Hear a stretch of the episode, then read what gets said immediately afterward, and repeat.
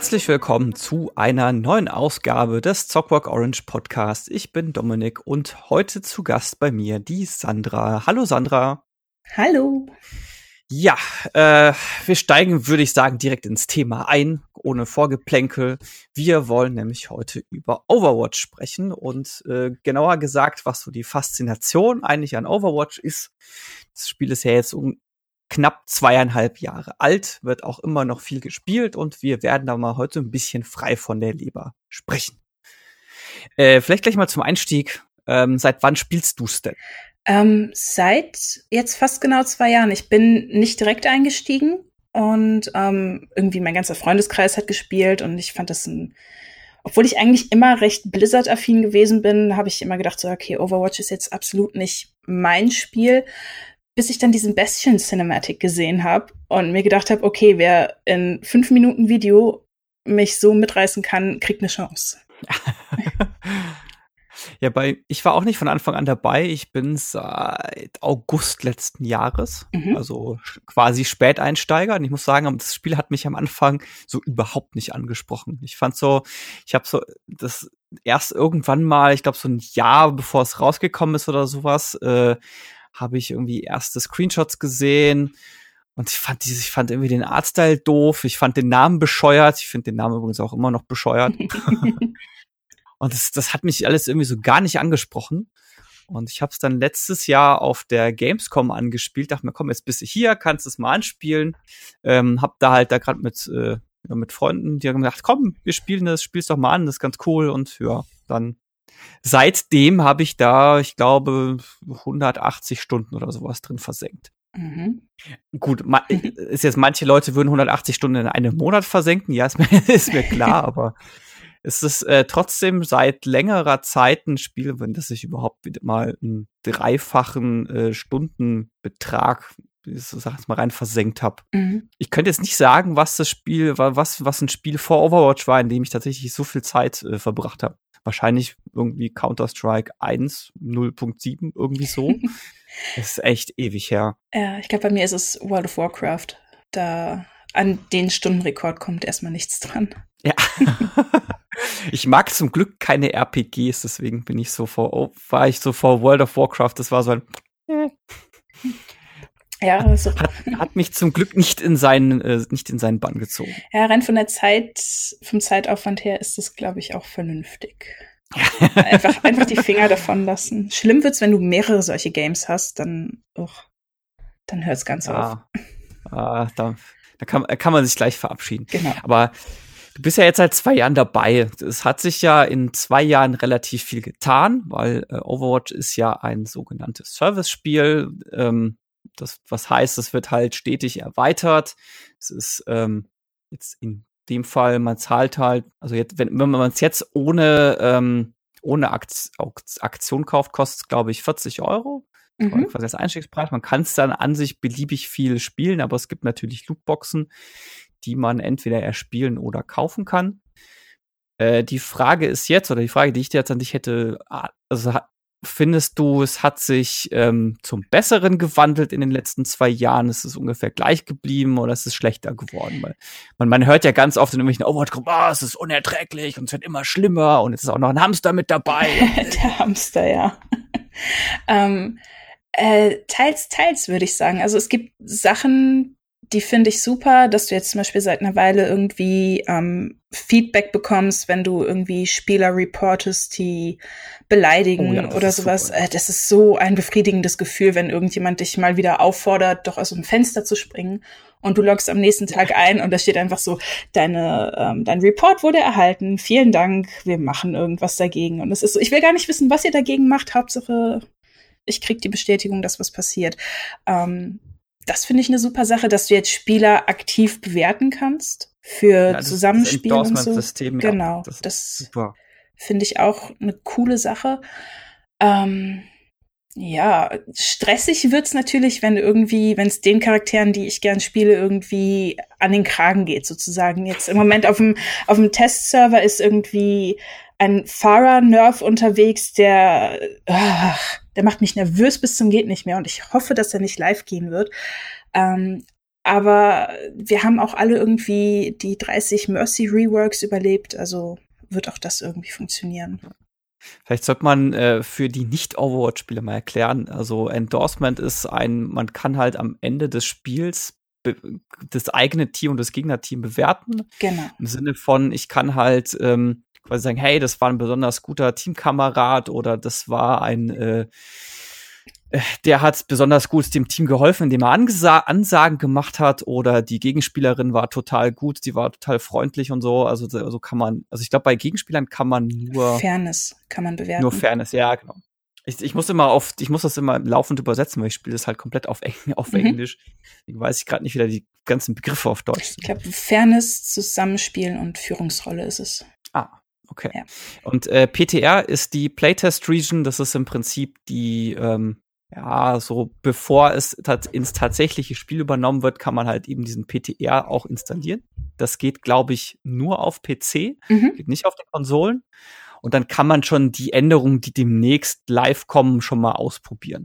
Genau, und man kann vor allem danach Feedback geben. Das ist das, was ich immer sehr praktisch finde. Du kannst dich danach im Forum ausheulen gehen und sagen, hey, es ist total Müll, was ihr tut.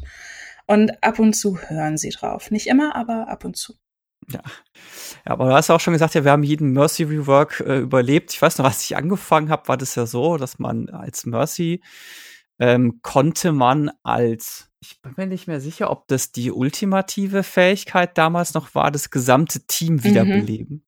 Ja, es war äh, furchtbar. Das, also an und für sich war es super, aber es war natürlich jetzt, wenn man wenn man es mit jetzt vergleicht, es war halt hoffnungslos äh, hoffnungslos zu stark eigentlich. Ja, das und ich fand es vor allem nervig. Ich habe Mercy echt schnell ins Herz geschlossen und mit ihr auch mit Abstand die meisten Stunden irgendwie mittlerweile zusammen. Und ich fand das so frustrierendes Gameplay einfach, dass du am Ende immer nur darauf aus warst, dich irgendwo zu verstecken, während dein ganzes Team abkackt und verreckt. Und dann kommst du irgendwie hinter deiner Ecke hervorgesprungen und hebst alle wieder auf und alles, was die Gegner gemacht haben, wird damit quasi null und nichtig gemacht. Das ist, das ist zu heftig. Und es ist gleichzeitig ja. langweilig. Es ist so ja. beides schlimm ja. für alle. Ja. Ähm, aber es spricht schon einen guten Punkt an, von wegen, ähm, ja, äh, jetzt, wie spiele ich das Spiel? Ein Teil oder ein großer Teil der Faszination macht für mich einfach die Spielmechanik an sich aus. Äh, man muss sich Overwatch so vorstellen, wer es nicht kennt, das ist im Prinzip ein ähm, eine Mischung aus äh, Shooter und einem ich sag mal, MOBA, weil man unterschiedliche Helden mit sehr unterschiedlichen Fähigkeiten hat. Und was ich sehr interessant und sehr spannend finde und woraus ich eine große Befriedigung ziehe, ist einfach so, wie greift alles ineinander und mhm. welche taktischen Möglichkeiten habe ich mit welcher Teamzusammenstellung. Also man spielt immer in, in im, im Normalfall bis auf irgendwelche Spezialmodi in äh, Teams von sechs Personen. Genau. Sechs MitspielerInnen. Und äh, man hat da tatsächlich sehr viele unterschiedliche taktische Möglichkeiten.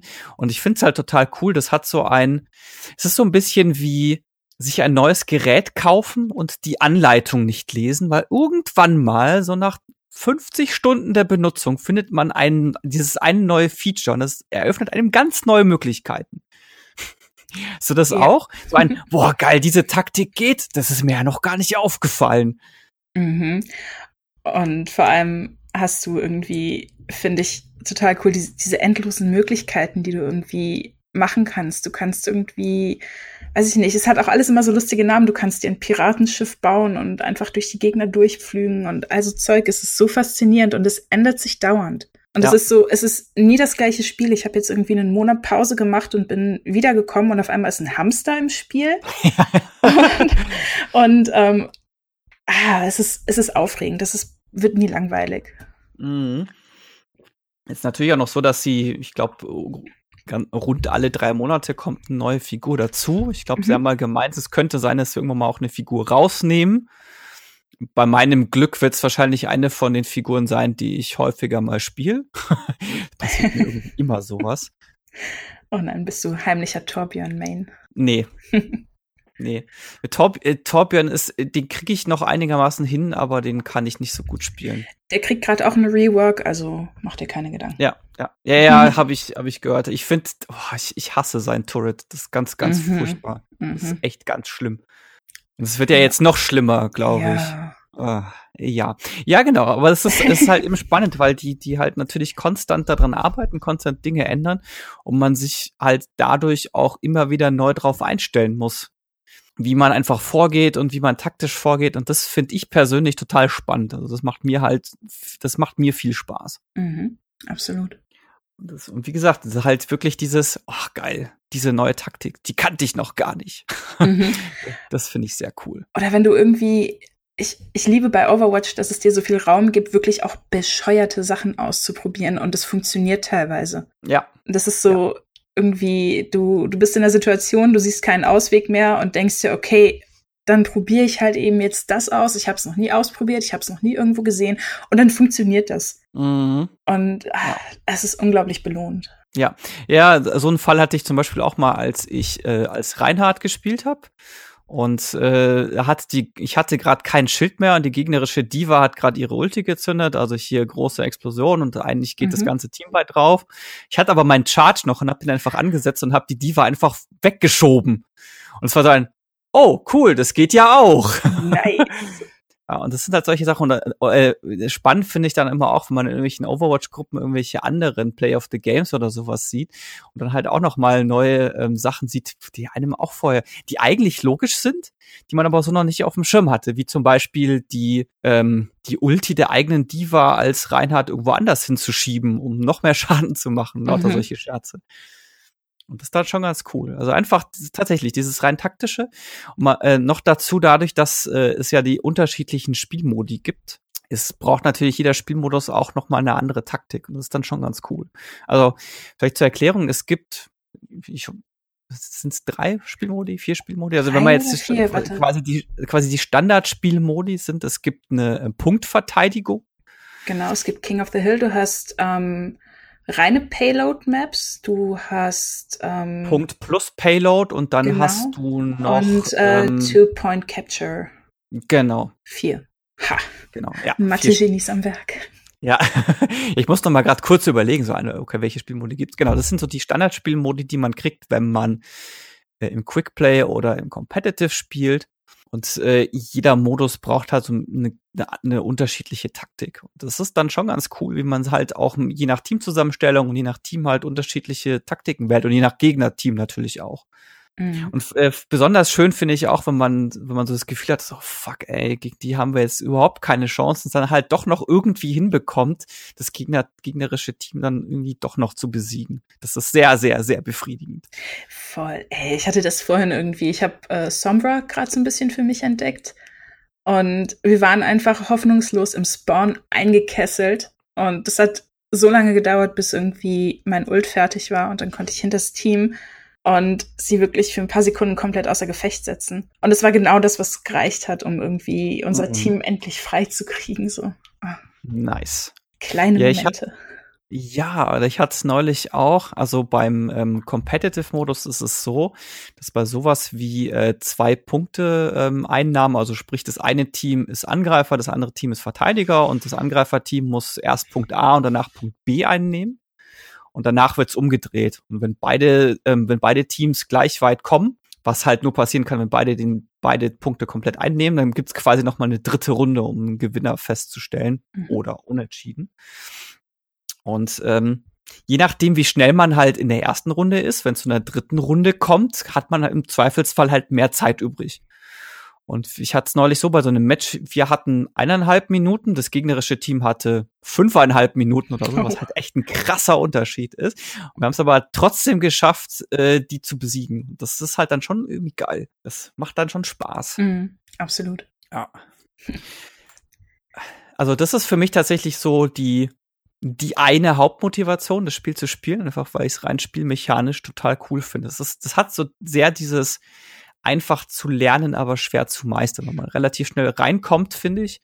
Aber so die komplette Mechanik zu durchdringen und was greift wie wo ineinander und wie spiele ich den Charakter am besten, das habe ich selbst jetzt nach den 180 Stunden oder was das sind noch nicht raus.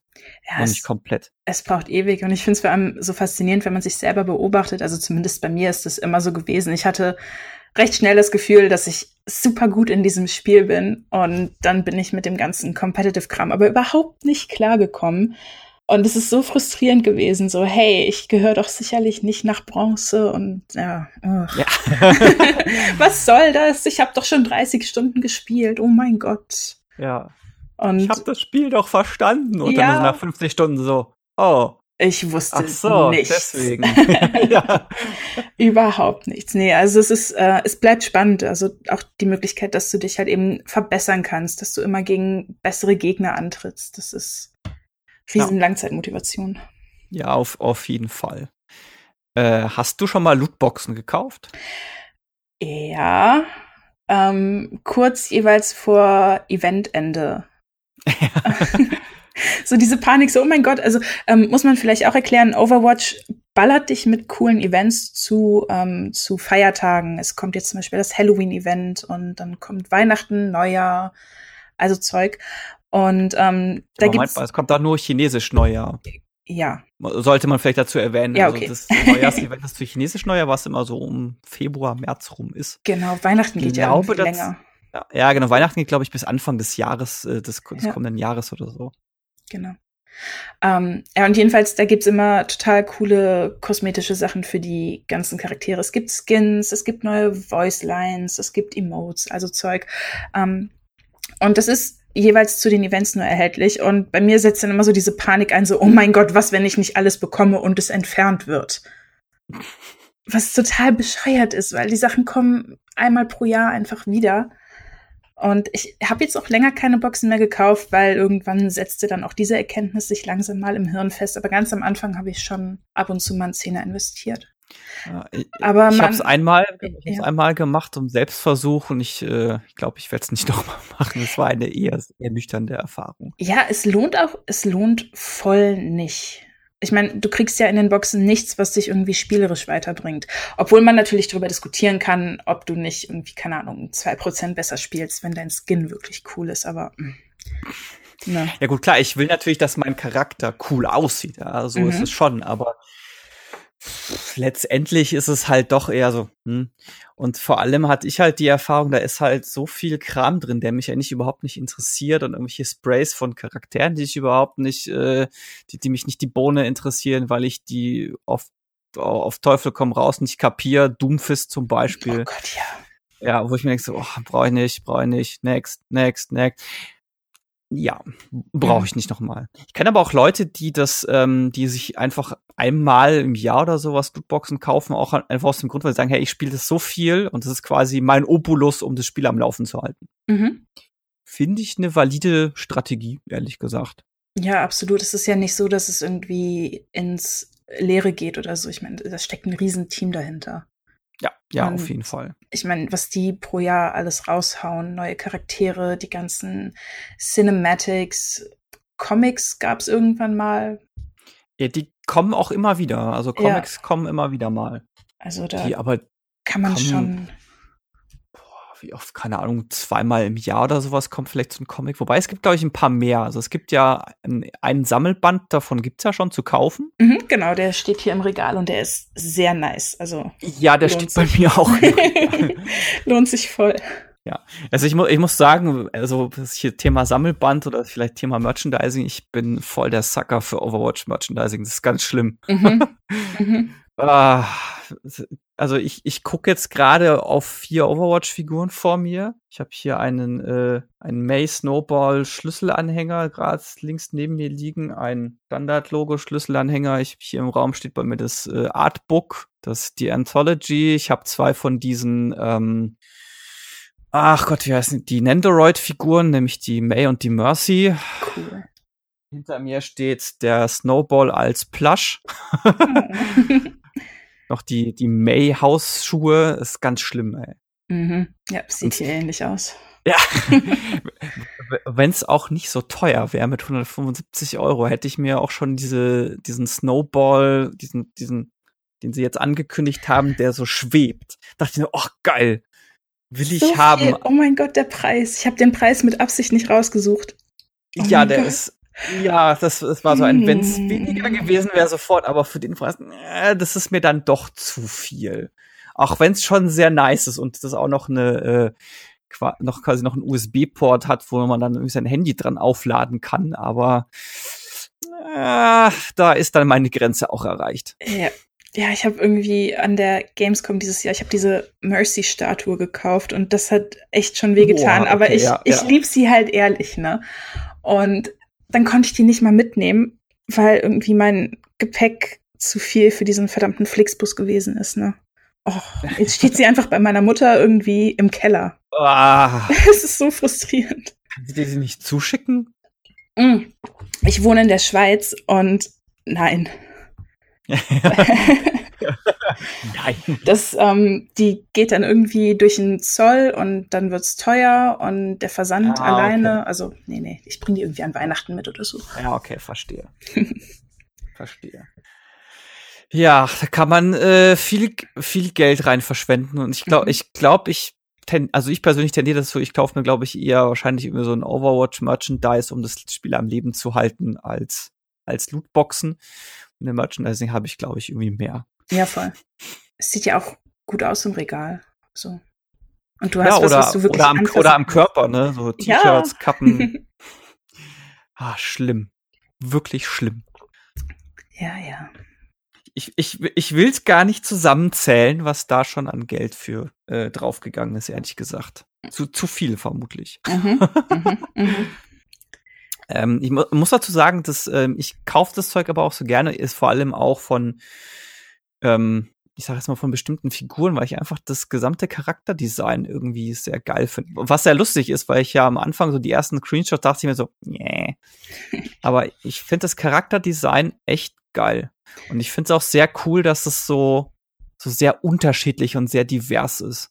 Absolut, ich liebe das. Es ist so, du hast so viele verschiedene Charaktere und alle haben ihre Persönlichkeit und alle sind unterschiedlich und oh ja, ich finde es, ich finde es so krass, weil die allein schon, allein schon durch die Sprüche, also es gibt ja so Voice Lines, die man freischalten und dann selber irgendwie triggern kann. Und es gibt ja auch so Sprüche, die sie sich gegenseitig manchmal an den Kopf werfen. Und das charakterisiert die Figuren allein schon so gut. Das mhm. ist der Hammer. Das haben, das haben die echt richtig gut hinbekommen. Also einfach durch die kompletten Animationen der Figuren, durch die Voice Lines. Du weißt sofort, was das für ein Charakter ist. Genau. Das, das ist echt unglaublich. Also da haben die, Hut ab, ja, muss ich sagen. Das ist nice. Und das, klar, man hat halt seine Favoriten und ich gucke halt so, dass den Kram, den ich mir hole, da gucke ich, das ist halt dann mal hauptsächlich eher so in Richtung der Figuren. Also man hat vielleicht schon rausgehört, ich bin großer May-Fan. Mhm. äh, ich mag tatsächlich Mercy auch sehr gern. Also das sind so die meine beiden Mains tatsächlich. Und dann, dann als nächstes käme halt dann Farah. Ist jetzt eher Zufall, dass dies alles weibliche Figuren sind. Ich mag die halt vom Spielstil am liebsten, ehrlich gesagt. Kann ich bis auf May extrem gut nachvollziehen. Also bei mir ist auch Mercy, wie gesagt, mit Abstand die meisten Stunden. Dann kommt Farah und dann kommt im Moment, glaube ich, bei mir Moira. Die ja, ist die, ja. auch, ich liebe sie so sehr. Wusstest du, dass die, äh, dass die Sprecherin von der Moira unter anderem in Star Wars mitgespielt hat? Mhm, mhm, mhm. Yep. Mhm. Ja, gut, in irgendeiner Episode 2 und 3 oder so ist jetzt nicht, nicht ungefähr, unbedingt die allergeilste Referenz, aber immerhin. Fand ich sehr erstaunlich, fand ich sehr lustig auch. Irgendwie. Ich finde es vor allem so faszinierend, weil sie und ihr Charakter sehen sich, finde ich, auch ein bisschen ähnlich. das, das stimmt, ja. Das ist extrem gut ausgewählt. Es ist ähnlich passend, finde ich, ähm, den englischen Sprecher von McCree, also Matthew Mercer, den kennen die meisten wahrscheinlich irgendwie von Critical Role. Und es passt so gut zusammen. Ich liebe das. Ja. Was ich insgesamt sehr cool finde, ist, dass sie bei fast allen Sprechern, nicht bei allen, äh, tatsächlich, ich sag jetzt mal, Landsleute genommen haben. Also es mhm. ist so, dass der, der, die, der Figurencast von Overwatch, der ist halt insofern auch sehr divers, weil sie sehr, sehr viele unterschiedliche Nationalitäten abbildet. Also genannte Mercy ist ja Schweizerin. May ist zum Beispiel Chinesin, Reinhard ist Deutscher, Moira ist, äh, ich glaube, Waliserin. Ich glaube, Iren, oder? Ihre Flagge, Nein. ihre Flagge ist irisch. Ich meine, die Sprüche wären irgendwie Wal walisisch oder so, aber kann ich gerade nicht mehr genau sagen. Also zumindest irgendwo da, Großbritannien, die Ecke. Äh, nee, sie spricht irisch-gälisch. Ah, ah, stimmt, gälisch war das. Ja, genau, danke.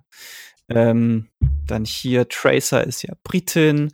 Dann ist noch ähm, bei Reaper wüsste ich es ehrlich gesagt gar, gar nicht. Ist er nicht äh, Mexikaner? Aus Mexiko? Ah, doch, doch, ich glaube schon. Ich glaube, ich glaube Mexiko. Wobei war nicht Sombra auch Mexiko?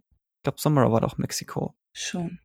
Dann ähm, Doomfist war, meine ich, Südafrikaner. Also es ist tatsächlich sehr, sehr unterschiedlich. Mhm. Und ich finde es hat äh, sehr cool, eben, dass die tatsächlich von entsprechenden Sprechern auch gesprochen werden. Und finde es irritierend, wenn das mal nicht der Fall ist.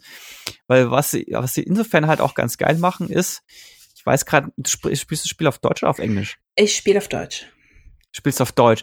Weil im Englischen ist es so, dass die ähm, je, also du hast, man hat ja eine ultimative Fähigkeit, also wer es nicht kennt, dieses gibt eine ultimative Fähigkeit, die lädt sich auf.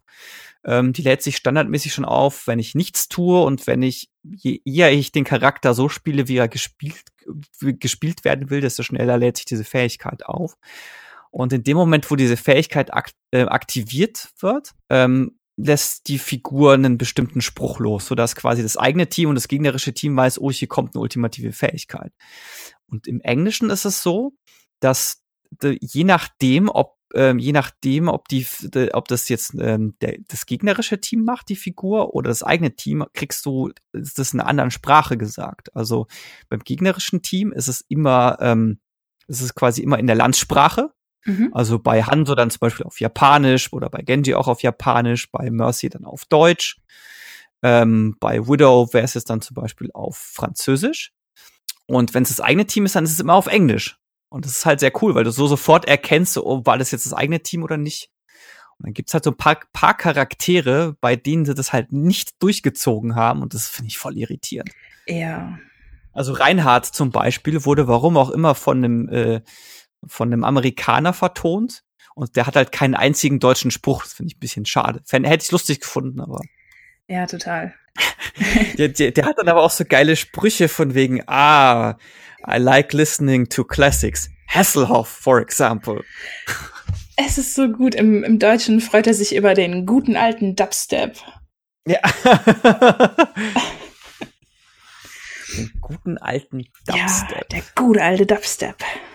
Ja, und sehr lustig, ja, also man, ich finde es manchmal schade, dass sie das irgendwie nicht so stringent durchgezogen haben. Aber Mercy ist zum Beispiel im Englischen von einer Deutschen synchronisiert, obwohl sie Schweizerin ist. Mhm. Und im Deutschen von einer, im Deutschen haben sie es dann wenigstens konsequent gemacht und sie ist von einer Schweizerin synchronisiert, aber. Ja, und es ist super irritierend, finde ich, weil, also ich meine, ich wohne jetzt drei Jahre hier und wenn ich Mercy auf Englisch höre, ist immer so, oh, nee, nee. Ja. Reinhard ist halt, klingt halt auch nicht sonderlich deutsch, leider. Aber wie gesagt, ansonsten, ansonsten jetzt, wie gesagt, also jetzt zum Beispiel auch hier, ähm, ah, fällt einer gerade nicht ein. Ach Gott. Die Inderin, mir fällt der Name Symmetra. Ja, Symmetra, okay. Die ist halt auch, die ist halt auch von der Inderin gesprochen und die mhm. spricht halt dann auch, lässt halt dann auch irgendwelche indischen Sprüche los. Das finde ich halt schon ganz cool. Ja. Das ist ja auch so, dass dann die, die Sprüche, die man selber triggern kann, die sind dann teilweise auch in der Landessprache. Das ist dann schon mhm. ganz cool. Das ist aber, glaube ich, auch in der englischen Version eher so als in der deutschen. Also Moira hat, wenn du sie auf Englisch spielst, hat sie super viele gälische Voice Lines. Ja. ja. Und in der deutschen Variante redet sie halt einfach Deutsch. Ich glaube, es ist generell so, oder? Die reden alle dauerhaft auf Deutsch, oder?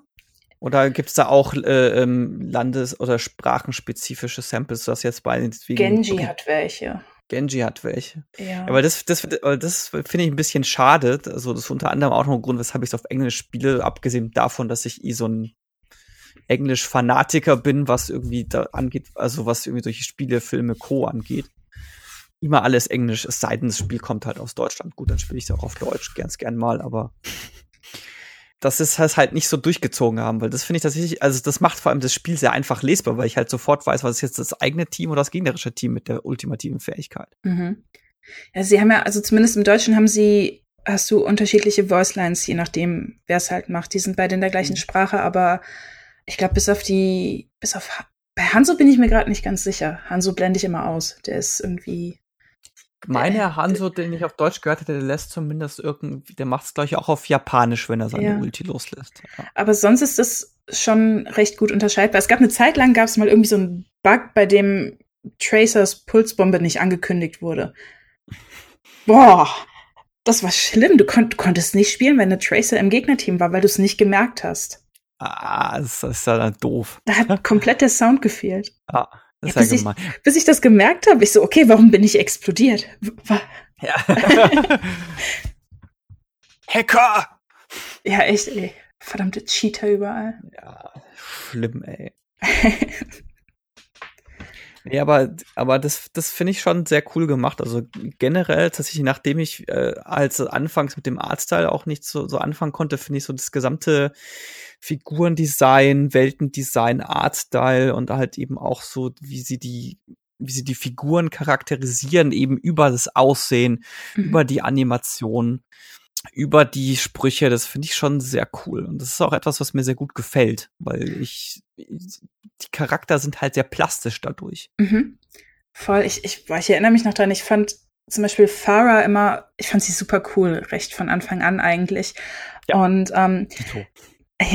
und dann kam Anna irgendwann dazu und dann hat sich da diese, diese Mutter-Tochter-Beziehung entwickelt zwischen den beiden und ich habe echt hier gesessen, ich so, okay, ich muss mehr darüber wissen, was ist passiert, oh mein Gott.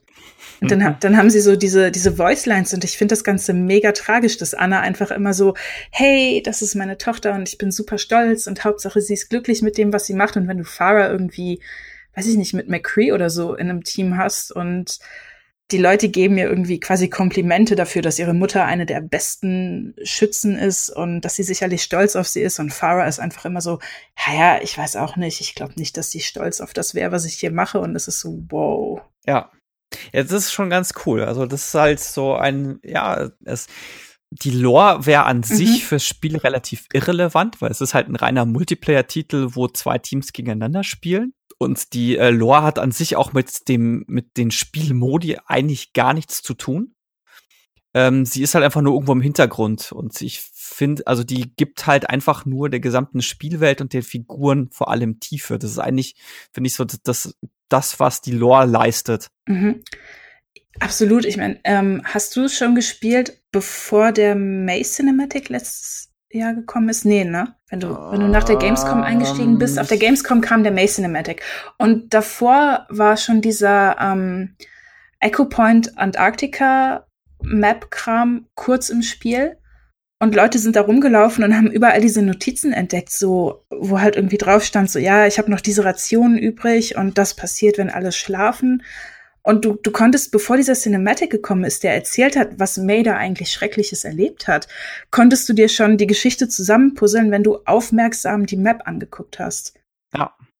Und, die und, Maps sind schon sehr cool. gemacht. ja, und sowas ist, finde ich, genial, dass du, wenn du aufmerksam guckst, halt wirklich mit Geschichte belohnt wirst oder die, die Sprays, die du freischalten kannst, erzählen ja teilweise auch ihre eigene Geschichte.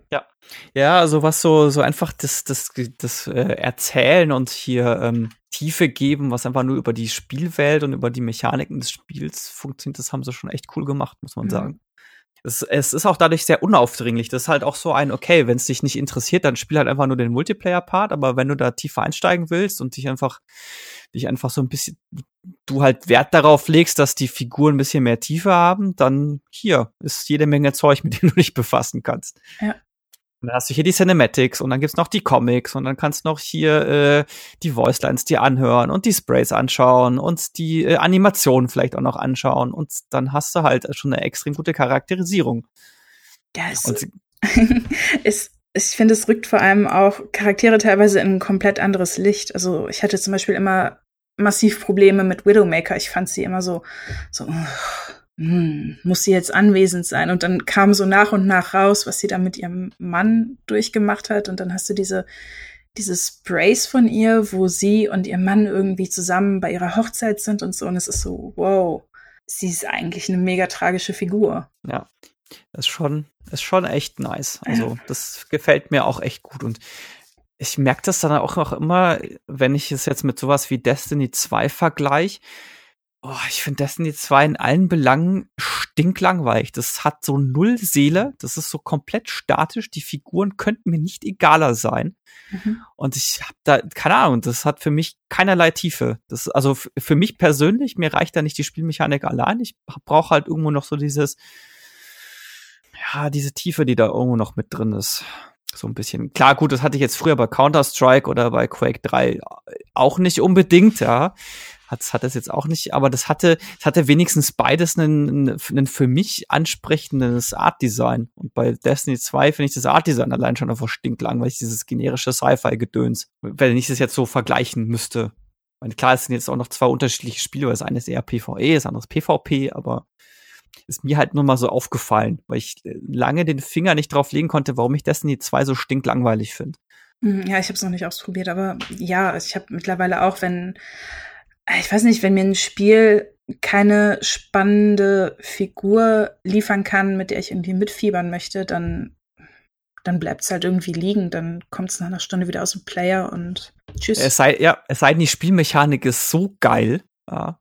Aber selbst, selbst dann wird es manchmal schwierig. Also wenn es, keine Ahnung, das ist ja die größte Arschlochfigur und dann ist aber die Spielmechanik geil, da wird es bei mir dann auch schwierig. Aber dann ja, je nachdem, was halt mehr überwiegt, ne? Der Ärger über die blöde Figur oder die geile Spielmechanik. Aber so blöde Figuren können mir schon viel kaputt machen. Ja, nicht nur dir.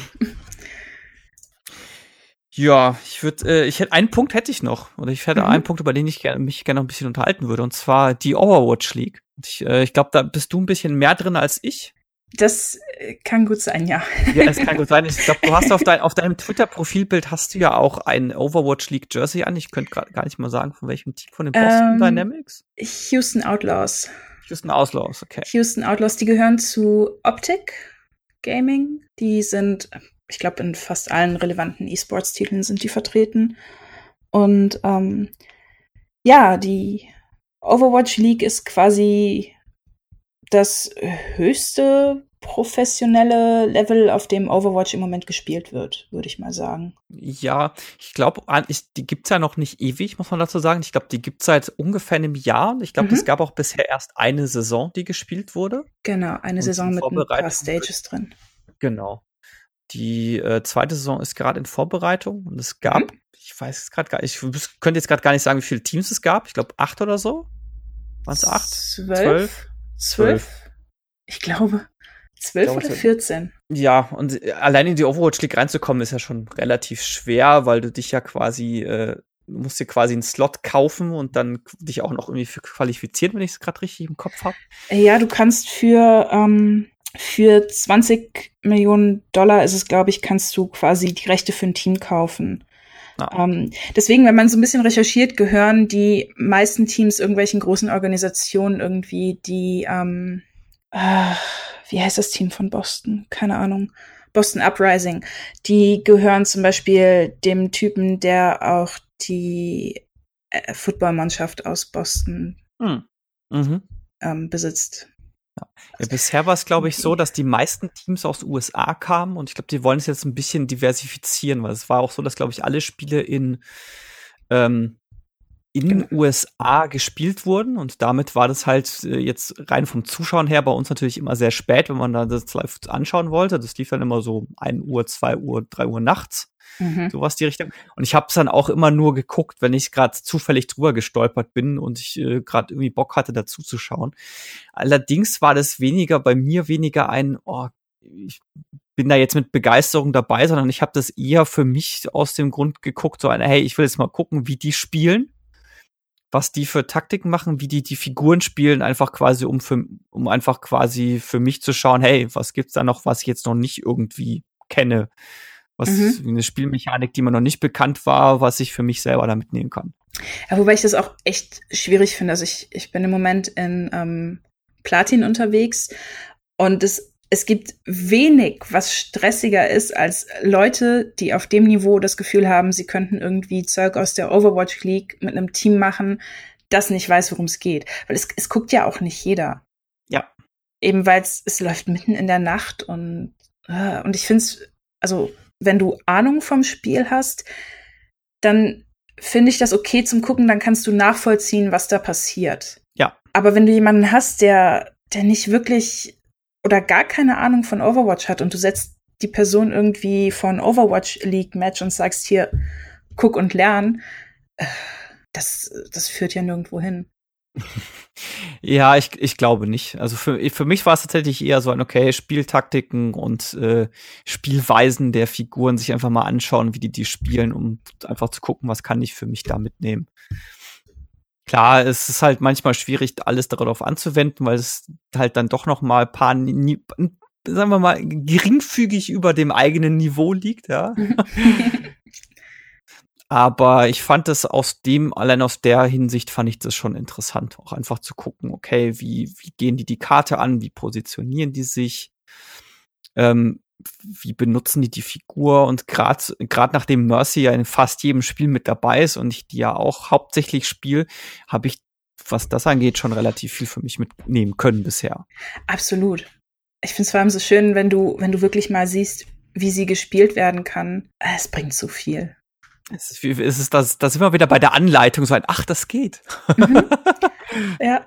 Und schön finde ich auch immer, wenn du also mir geht's jeweils so, ich bin, wenn ich spiele, gerade wenn ich als Heiler unterwegs bin, ich bin so fokussiert darauf, die Leute am Leben zu halten, dass ich den Rest komplett ausblende. Ja. Ich weiß noch, als dieser Reinhardt-Cinematic aufgetaucht ist und man sieht am Ende irgendwie die Rüstung von seinem Lehrmeister da in diesem Raum sitzen und ich saß vorm Fernseher und war so total irritiert. Ich so, was ist das denn? Warum ist da eine Rüstung? Und irgendwie mein Freund meinte so, ja, die ist doch auch auf der Map, ist die dir noch nicht aufgefallen? Ich so, äh was?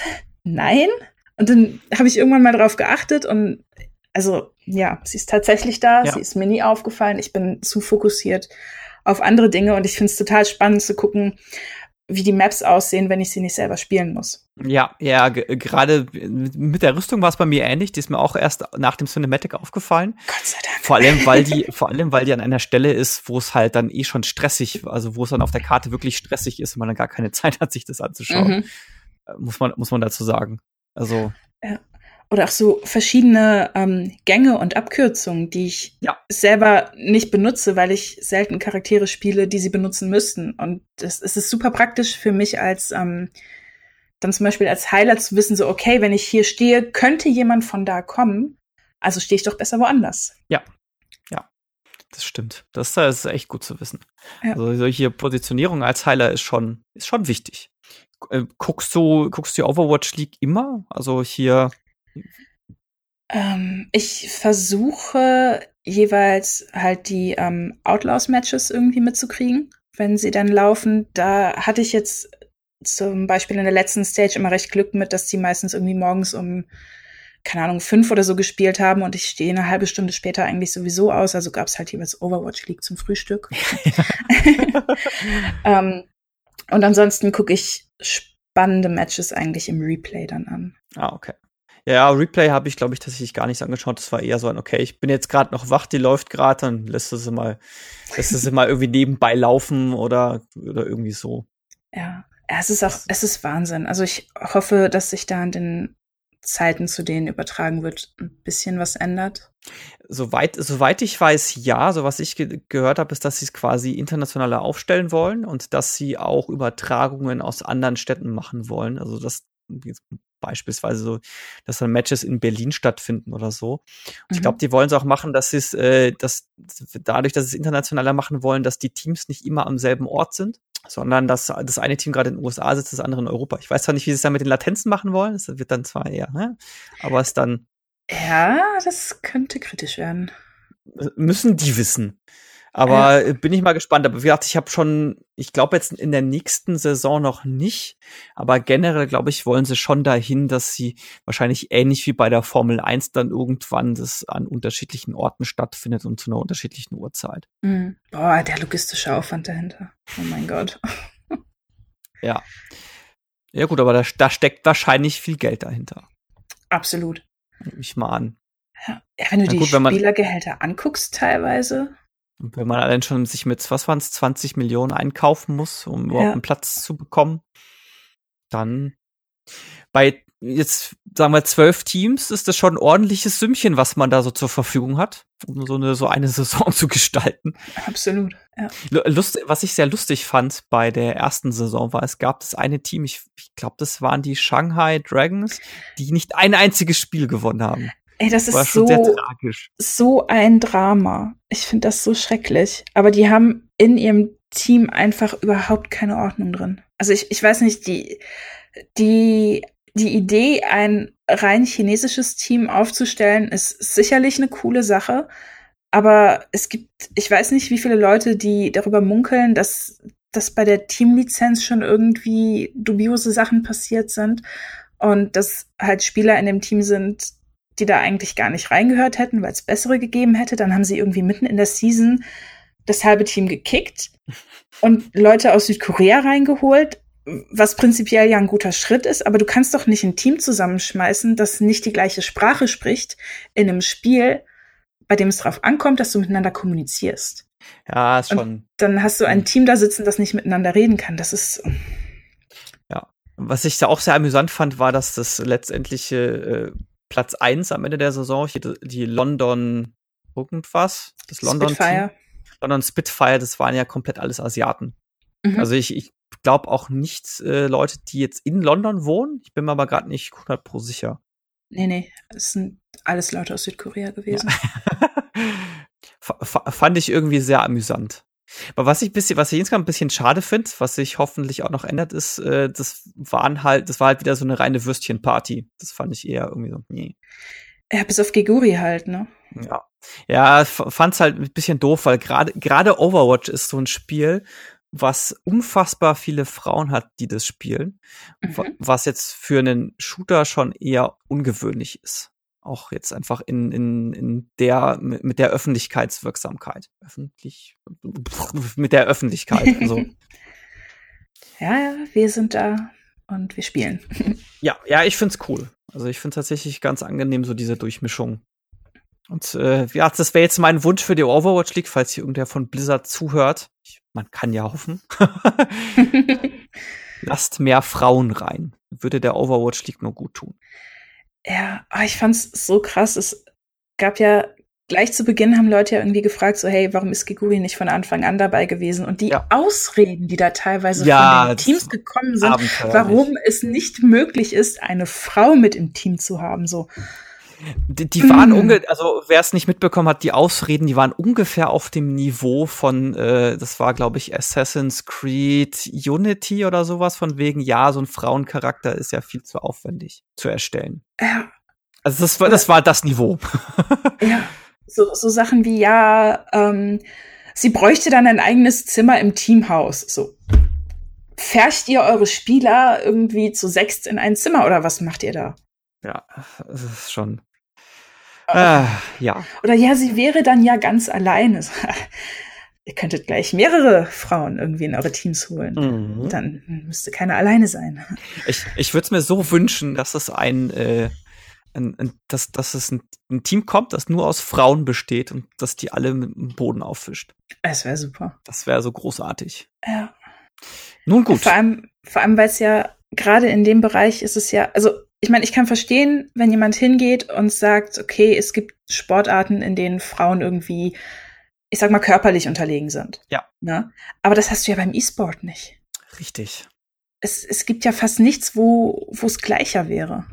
Ja. Es gibt keinen Grund, da irgendwie.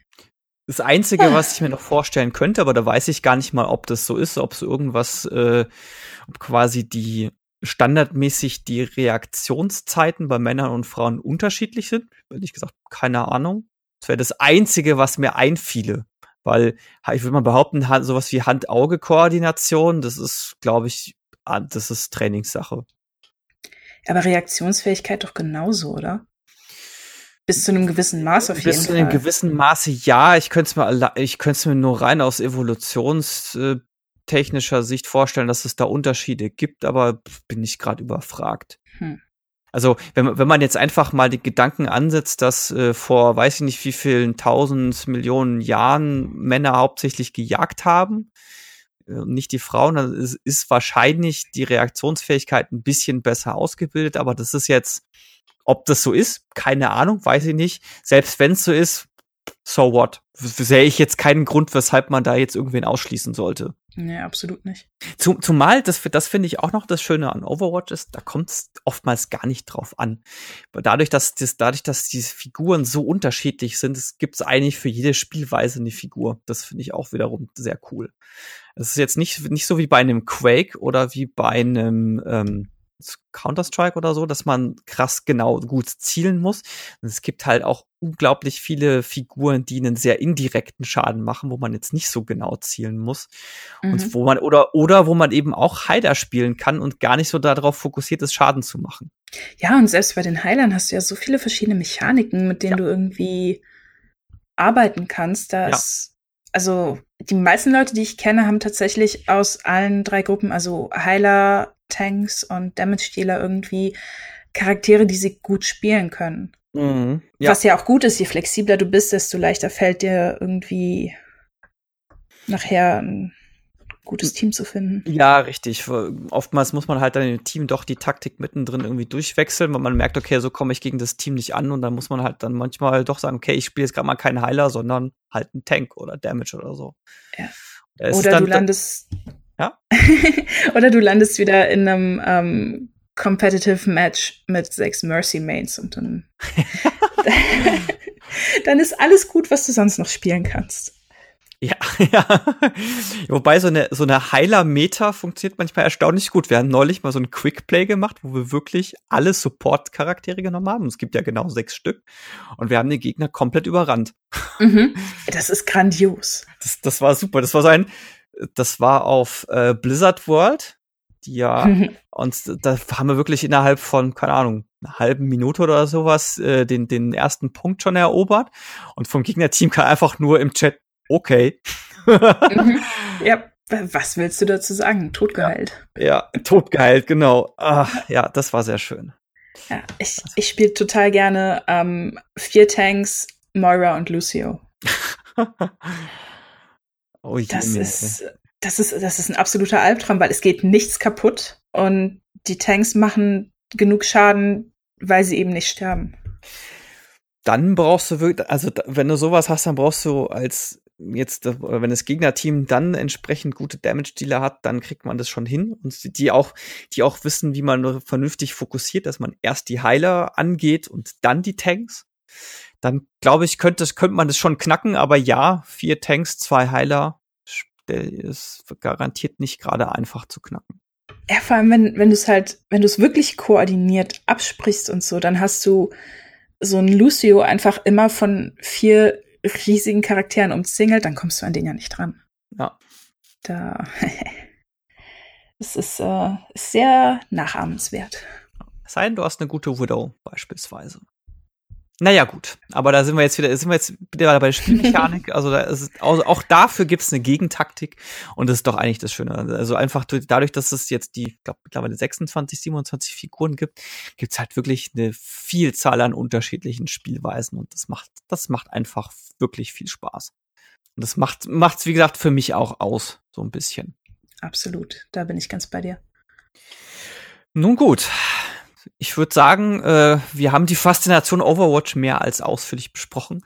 Ich hoffe, es war ein wenig äh, nachvollziehbar, warum wir beide das so gerne spielen und äh, viele Stunde, Stunden, Abende und Wochenenden und auch viel Geld äh, in Overwatch und Overwatch Merchandising rein versenken.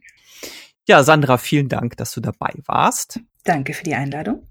Und wir werden dich ja in Zukunft häufiger hören, weil Leonie ist ja, äh, musste ja erstmal aussteigen und du bist dann in die Bresche gesprungen und äh, wir werden dich künftig hier häufiger hören.